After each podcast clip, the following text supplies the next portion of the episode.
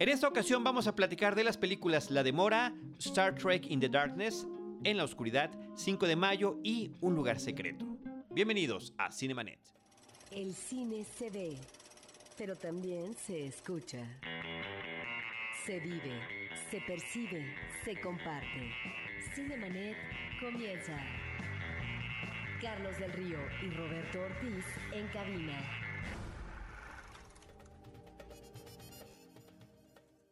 www.cinemanet.mx es nuestro portal principal, es un espacio dedicado al mundo cinematográfico.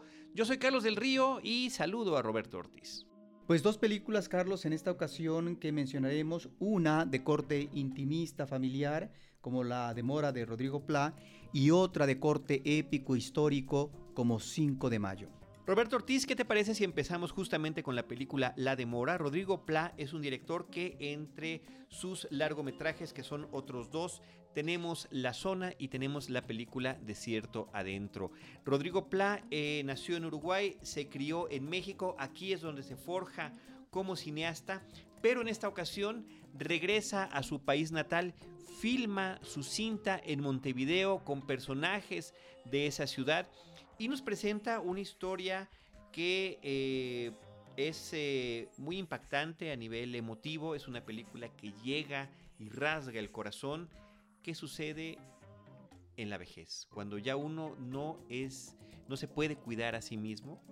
Estamos hablando de un núcleo familiar en el que está una madre soltera con tres hijos, una adolescente y dos pequeños, y el padre al que también tiene que estar cuidando. Sí, cada vez encontramos más en el panorama cinematográfico internacional esta temática. Ya recientemente vimos eh, Amor, una película formidable que tiene que ver con la relación de una pareja ya anciana con la enfermedad y lo que es el final de la vida, el encuentro con la muerte.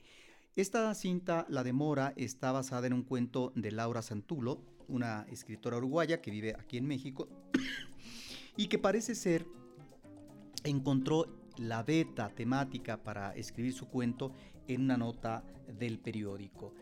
Rodrigo Pla estructura la película, me parece, en eh, dos, um, eh, momentos, dos, actos, eh, que son uh, diferentes ambos, pero que uno tiene que ver con la cotidianidad, con el día a día, con los niños que se preparan para la escuela, con la relación en el interior del abuelo, los nietos, la hija, y al mismo tiempo el trabajo cotidiano duro, porque es eh, la sobrevivencia. Esta mujer eh, trabaja para una maquiladora cosiendo, eh, para ir formando una de las partes de los vestuarios que se hacen en la maquiladora.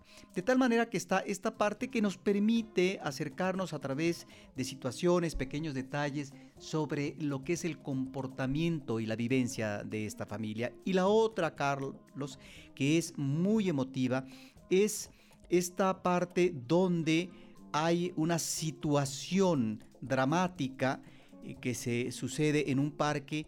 Ahí se resume la película en una gran tensión y nos lleva al clímax. Ahí está pues eh, una película que entra en una dimensión de gran fuerza dramática. Sí, eh, me parece muy apropiado, Roberto, que no se mencione exactamente qué es lo que sucede en ese momento de la película. Creo que es una cuestión eh, muy emotiva.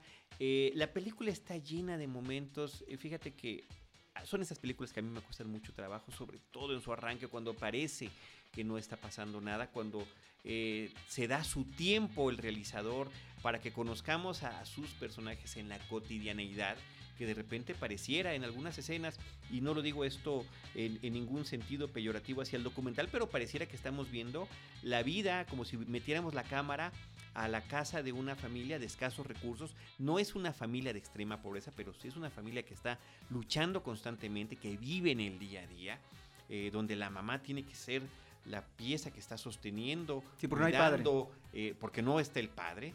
Y eh, aunque la historia sucede en otro país, eh, creo que hay una identificación impresionante a lo que sucede también en México. Es una situación que podríamos ver reflejada en la esquina, literalmente, ¿no? También en lo que tiene que ver en algunos entornos urbanos, si bien mucho menos, vaya, bastante menos poblados, pero eh, finalmente yo creo que sí podemos identificarnos en ese sentido.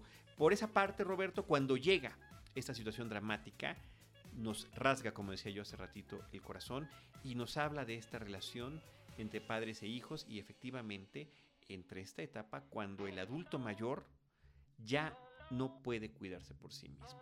Ahora, mencionas la escena inicial que es eh, una escena larga que en un momento pudiera como arranque en una cinta exasperar al espectador, pero que esa escena por esta narración realista que tiene que ver con un acto cotidiano de higiene, en este caso el baño del cuerpo, ah, y que en la relación que se da en ese acto, que puede ser muy sencillo, la hija ayudando al padre para eh, bañarlo, bueno, hay una especie de quiebre del, eh, del padre ya anciano, como si estuviera rememorando, como si estuviera en la nostalgia, y también la hija que está reaccionando ante esa situación interna que reclama la atención del viejo, pero al mismo tiempo hay en el exterior fuera del baño, dentro de la casa, pues el requerimiento de atención por parte de los hijos. Yo creo que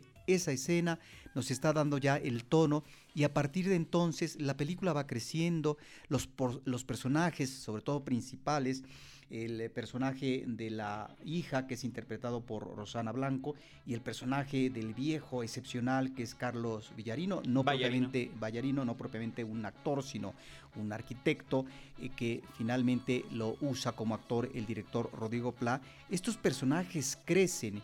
Y entonces ahí es donde encontramos a partir de este crecimiento esta posibilidad de conexión, de comunicación, de reconciliación y de aceptación al otro, no obstante esta nueva circunstancia en la vida dentro de la familia, en donde las cosas cambian. Y no cambian necesariamente para bien cuando sobre todo el viejo padre, abuelo, pues está perdiendo la memoria.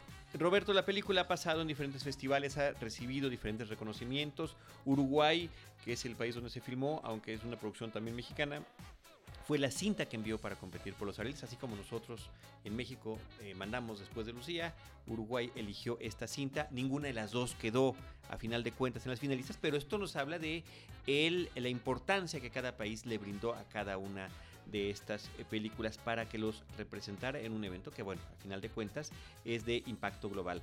Roberto Ortiz, eh, la cinta está nominada, está ya en el cine, está en cartelera, está en, en 14 salas, dos en Morelia, las otras dos en la Cineteca, perdón, en la Ciudad de México, incluyendo la Cineteca Nacional. Eh, y está nominada a seis Arieles, lo cual, pues, entre ellos varios de los principales, entonces es muy importante, si están interesados, que vayan a ver esta cinta. Roberto, vamos a cambiar dramáticamente eh, de tema, eh, después regresamos otra vez al cine mexicano, pero se estrenó la doceava película relacionada con el concepto de viaje a las estrellas de Star Trek. Este concepto surge eh, en televisión a través de las historias y creación del programa de Gene Roddenberry. tuvo, ha tenido tanto eco a lo largo ya de las décadas que han habido varias series eh, más, son seis series las que se han producido con multitud de episodios, una de ellas animada y esta es la doceava película, es la segunda del relanzamiento de esta franquicia cinematográfica. Nuevamente, J.J. Abrams regresa a la dirección de la cinta. Él es el director de Misión Imposible 3 o de Super 8. Eh, esta es la, segunda película que dirige Star Trek. Ya no dirigirá la tercera, ya nada más la va a producir. Pero, Roberto, de las cintas eh, hollywoodenses que hemos visto hasta este momento, con muchas decepciones, por cierto, a lo largo del año, esta es la que me ganó por completo. Me parece que, por una parte, la narrativa que tiene el director claro, es efectista y lo que tú quieras, pero funciona muy bien, lo, lo domina, lo maneja y nos crea diferentes situaciones que nos mantienen al pendiente de los personajes principales. Al mismo tiempo, está retomando con mucho respeto y con gran cantidad de referencias la serie de televisión original y los personajes originales, aunque ya los nuevos actores, Chris Pine, Zachary Quinto, Carl Orban, Zoe Saldaña, Simon Pegg, Anthony Yelchin y John Cho, por mencionar la tripulación básica del Enterprise, ya están perfectamente instalados en sus personajes. Lo más importante de todo, creo yo, y que es uno de los propósitos qué bueno que es un propósito de Paramount, pero es un, propósito del director, es que si uno ha visto todos los episodios y las demás películas, la va a disfrutar. Y si no, también. La película, en ese sentido, es extraordinariamente entretenida. Sí, a mí no me preocupa tanto eh, lo que mencionas eh, de si la película la podemos entender o no. Me parece que una película en sí misma debe reunir los elementos y atributos suficientes, no obstante, que deviene, en este caso, de una serie. Efectivamente, aquí se reúne de una manera muy conveniente lo que es la acción, los efectos especiales y lo que finalmente es eh, esta trama, estos peligros, esta situación de un villano que aparece y que puede poner en riesgo no solamente la tripulación, sino más allá. Es una película que tiene muy bien dosificados los eh, diferentes elementos, Carlos.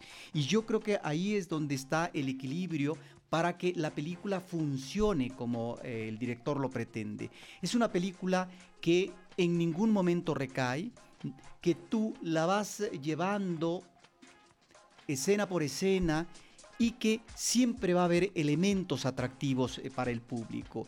Y Dentro de estos elementos está eh, la cuestión de la tipificación de los personajes, por un lado, en un manejo juvenil eh, de Kirk, bueno, un hombre rebelde, un hombre airoso, intuitivo, y que está ese impulso que le va a dar los mejores momentos y tal vez de salvamento en último minuto de cuestiones que son nodales en términos del peligro. Y la contraparte, que finalmente es también su complemento de Mr. Spock, que es el hombre de la lógica, de la racionalidad.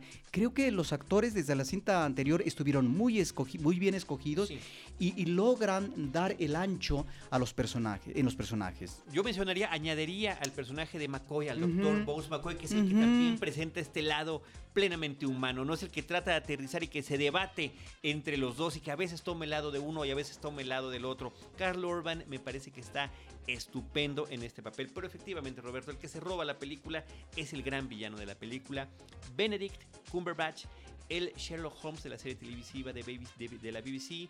Eh, ya le habíamos visto en otro par de películas. Aquí está verdaderamente espectacular con una gran presencia.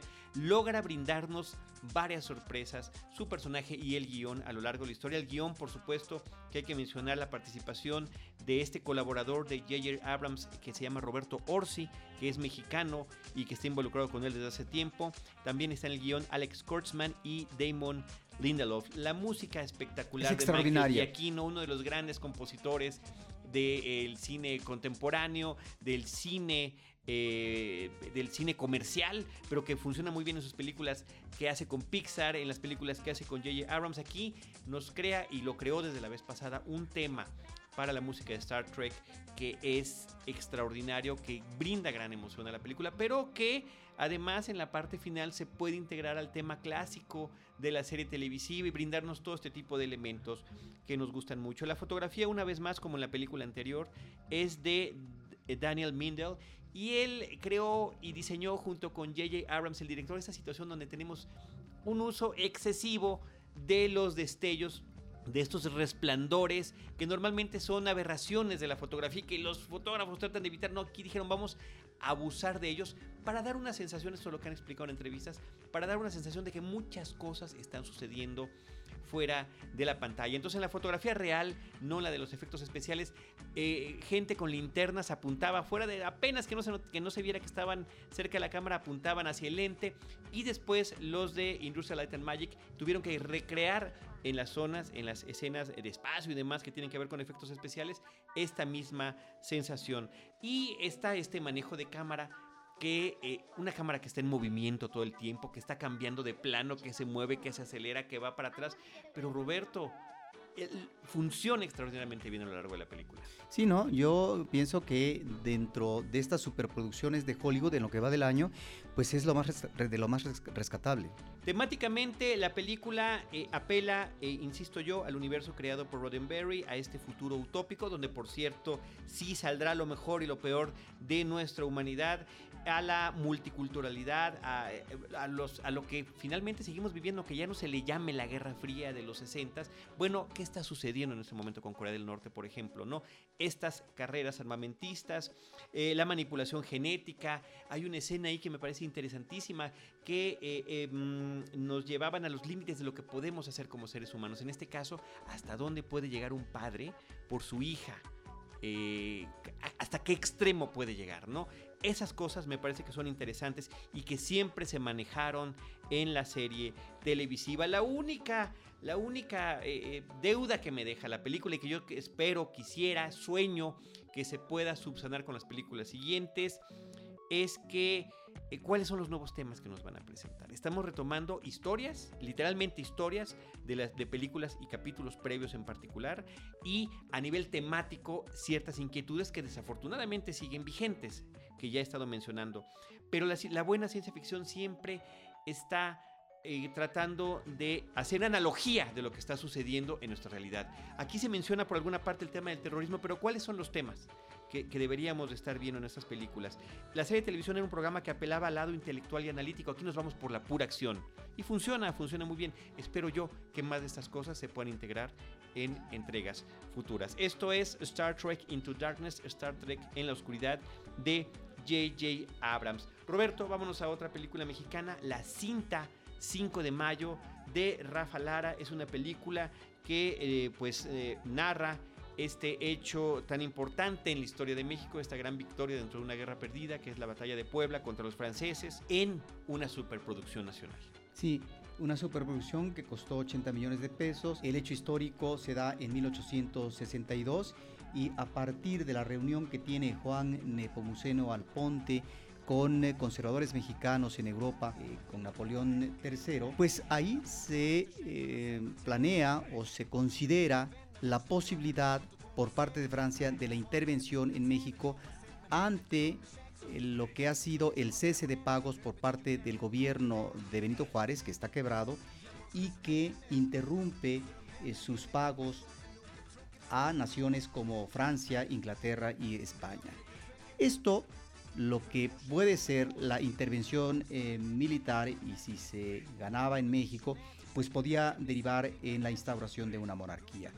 Esto es el arranque de la película y luego lo que se maneja como historia es el periplo por parte del ejército francés que está en este caso dirigido por eh, Lorenzés desde su llegada a Veracruz hasta lograr arribar a Puebla donde el general Ignacio Zaragoza y su equipo de trabajo, entre ellos Porfirio Díaz, que próximamente será presidente de México y dictador, tratan de apresurar el paso para tratar de tener los mejores elementos eh, desde el punto de vista del entrenamiento militar, pero también eh, de la cantidad para poder enfrentar un ejército poderoso como el francés en ese momento. Bueno, eso me parece que está bien, como definición de los sucesos que vamos a ver en la película. Sin embargo, la cinta, Carlos, no funciona. No funciona por varias cosas. En principio, nos encontramos con una duración excesiva de la batalla. Pasan 10, 20, 30 minutos y continúa la batalla. No hay respiro entonces para el espectador. Eh, yo creo que al director le faltó ver tal vez más películas de batalla de esa época del siglo XIX, sobre todo hollywoodenses, pues para ver cómo, cómo logras congeniar el acto de batalla y la refriega en sí y los enfrentamientos corporales con otros elementos de acción que también son precisos en términos de descanso, de pausa, de transición, etc. No estoy negando lo que es este manejo de calidad, Carlos, eh, de la producción de la batalla como tal cinematográficamente hablando. Me parece que ahí hay, si no un avance, hay un logro que difícilmente vemos en toda una serie de películas mexicanas del pasado o más reciente eh, que tienen que ver con ejércitos que están en la refriega militar, que están en una batalla. Bueno, aquí eh, hubo 200, 200 detonaciones eh, de bombas, Carlos, lo que parece ser que supera lo que se había dado con alrededor de 70, 75 con el batallón de San Francisco. Esto nos habla de que finalmente ahí están los valores de producción que no eh, hay que ningunear, que se deben de reconocer, pero que hay una falla porque es demasiado tiempo el que se dedica a esta eh, batalla. Y lo peor, Carlos, yo supongo que tuvo efectivamente asesores históricos, pero pareciera que no los hubo. Porque el espectador, el problema de uno cuando está viendo la película es que no sabe uno a ciencia cierta por qué tal ejército va ganando o tal ejército va perdiendo, por qué hay una avanzada, por qué hay un retroceso. No lo entiendes. Efectivamente, no se trata de un cálculo matemático en términos de la estrategia militar, ¿sí? En el plano de cómo se elabora o se va a elaborar la acción, pero sí que esto pueda ser entendible por parte del público y se vuelve un tanto confuso. Y el otro error, creo yo, aunque es un estilo que así lo decidió el director, es el manejo de la fotografía. Es eh, una cámara que en todo momento se mueve, que es vertiginosa. Las acciones están ahí. Efectivamente, la cámara en mano está en todo momento en eh, tal o cual desplazamiento y eso aturde, hostiga. Llega un momento en que al espectador le cansa. Es efectivamente una elección del director, pero me parece que es una gran falla. Y lo otro, que tiene que ver con este complemento. Por un lado están los hechos históricos y por otro está por otro lado está la ficción. Efectivamente, aquí se maneja por parte de los actores Cristian Vázquez y Liz Gallardo, pues una relación que va a aflorar a lo mejor en términos sentimentales, que son estos personajes del pueblo que no tienen conciencia de la situación histórica que están viviendo o que van a vivir, pero que finalmente se integran como tropa a, a la guerra. Bueno, pues ahí también el tratamiento de los personajes es un tanto flojo, esquemático. Y si a esto agregas, Carlos, para finalizar, que los personajes principales como Zaragoza también dejan mucho que desear, a veces quisiéramos saber más de él, hay eh, un momento en que él eh, llega para reunirse con eh, su, su, equipo militar y se persina porque entonces vemos que el hombre cree en Dios y que finalmente no es que se esté ateniendo a él, pero que está tratando de recibir este apoyo espiritual ante un hecho crucial en la historia de México. Y solo ciertos personajes que están mejor dibujados, como podría ser Porfirio Díaz, eh, que finalmente es un hombre que va para adelante y que quiere ser eh, un uh, hombre que está dirigiendo como debe de ser el frente de la batalla. Pero el otro personaje que me parece que es eh, de caricatura, Carlos, es el, el, de la parte francesa, el, hombre que está pues uh, comandando, dirigiendo el ejército francés, que es Lorenzés, que realmente es un tanto apuloso y en ese sentido eh, lo vuelve un personaje, lo trivializa más bien. Eh, Conde de Lorenzés, que es interpretado por William Miller, y el general Ignacio Zaragoza por Kuno Becker. Roberto, en estas películas, por mencionarte dos casos recientes, 5 eh, de mayo, La batalla, donde ponen a Kuno Becker en el papel de Ignacio Zaragoza, o la película de Felipe Casals, Ciudadano Buelna, donde escogen también a otro actor, entre comillas, que no se encuentra en el nivel histriónico, inclusive del resto de su reparto, pero que tienen además personajes centrales. ¿No están debilitando las películas por escoger actores o intérpretes que creen los productores o directores que van a jalar público o cuál será la razón? No, no entiendo yo cuál es la razón. Pues a lo mejor una de las razones podría ser esta que tú dices, eh, hay que considerar que tiene apoyo en la producción por parte de Televisa. En el caso de esta de 5 de, de, 5 de mayo. Y que bueno, están eh, eligiendo un actor atractivo, guapín, y que yo no sé si en ese sentido esto de manera automática consideraron se iba a traducir en éxito. El director de la película es Rafa Lara, Rafael Lara. Él ya tiene otras cintas en su haber, Roberto, La Milagrosa, Labios Rojos, El Quinto Mandamiento. Tenemos un podcast con él eh, sobre la película El Quinto Mandamiento, es el episodio número 520. Si quisieran escucharlo, película de distinto tipo y ahora incursiona con esta película pues de corte épico, histórico que es el 5 de mayo. El otro dato interesante es que la película se estrena simultáneamente, se estrenó simultáneamente en México, por supuesto, el fin de semana que correspondía al 5 de mayo, eh, pero simultáneamente con ciudades de Estados Unidos donde hay población latina, población mexicana. Habrá que ver cuáles son los resultados de este experimento de estreno simultáneo. Película costosísima. Roberto Ortiz, vámonos de la película 5 de mayo, La Batalla, así es el nombre completo de Rafa Lara, para aterrizar con la última película que comentaremos en este episodio, Un lugar secreto, Safe Haven de Lassie Hallstrom. Sí, eh, la película tiene una premisa interesante que tendría que ver, en el caso de un personaje femenino, con una especie de percepción espiritual que, como premisa está bien, de alguna manera se desinfla la película en algunos momentos por abaratar ciertos ingredientes dentro de un esquema melodramático que le funciona al director y que lo trabaja bien. Yo creo que es un director eh, de muy buen oficio. Eh, ha hecho películas como Chocolate y Las reglas de la vida.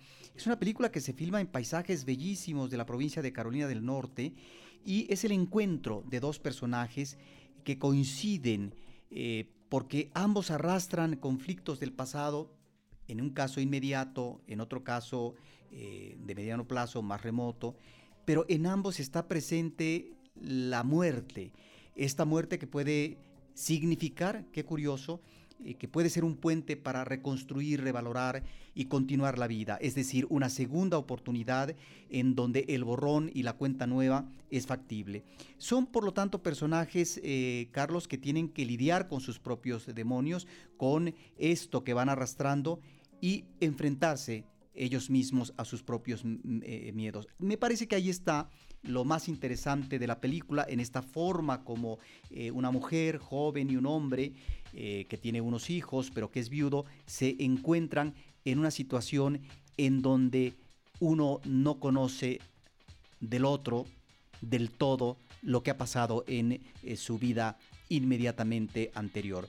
La película me parece que tiene un buen registro actoral de personajes, de situaciones, pero que no siempre logra cuajar eh, ciertos, ah, em, sobre todo eh, ciertas definiciones eh, de personajes. Por ejemplo, hay un personaje que se vuelve obsesivo, que uno podría decir patológico, y que lo maneja o lo lleva el director a una situación extrema que no resulta del todo convincente, pero pero tenemos que agradecer el buen oficio de este cineasta que nos ha regalado, nos ha obsequiado ya varias películas importantes. Sí, tú estabas mencionando, Roberto, Chocolate, que es una película que me encanta, y Las reglas de la vida, que no me gusta tanto, pero también tiene una película por ahí de culto que es muy importante, que es muy querida, que se llama What's Eating Gilbert Grape. Es una película que en México le pusieron ¿Quién ama a Gilbert Grape? y que, bueno, tiene a un muy joven Leonardo DiCaprio en un estupendo papel y a Johnny Depp también. Entonces es una película muy interesante, es una película muy querida y bueno, nos gusten o no nos gusten películas más recientes que hayan hecho ciertos directores, hay ciertas cintas que ya quedaron ahí plasmadas en nuestra memoria cinéfila y en, el, en la memoria colectiva. Roberto Ortiz, estas son las películas que hemos mencionado en este episodio. La Demora, Star Trek, eh, Into Darkness en la Oscuridad, 5 de mayo y Safe Heaven, un lugar secreto. Eh, gracias a todo nuestro equipo de producción, a Paulina Villavicencio y a Ever Espino. Muchísimas gracias al apoyo invaluable e increíble de Filmen a través de Carlos Tenreiro y de Mariana Delgado. Ellos además son quienes nos producen las cápsulas en video con las cuales estamos también extraordinariamente entusiasmados. Les mandamos aquí un gran saludo. Eh, las pueden ver en YouTube. Cinemanet 1 es nuestro portal. También tenemos ahí las participaciones que tenemos en Efecto Noticias. Ahí estamos. Ya son ya más de 70 videos que tenemos en el canal de YouTube. Gracias por acompañarnos en ese espacio. Y supongo que cada vez nos ven más. Pues afortunadamente poquito a poquito se van sumando suscriptores, lo cual sí agradecemos muchísimo. Roberto Ortiz, también tenemos espacio en eh, Twitter con arroba cinemanet y en facebook.com diagonal cinemanet. Nuestro portal es desde estos micrófonos, Roberto Ortiz y un servidor, nos despedimos y los esperamos en cualquiera de esos espacios con cine, cine y más cine.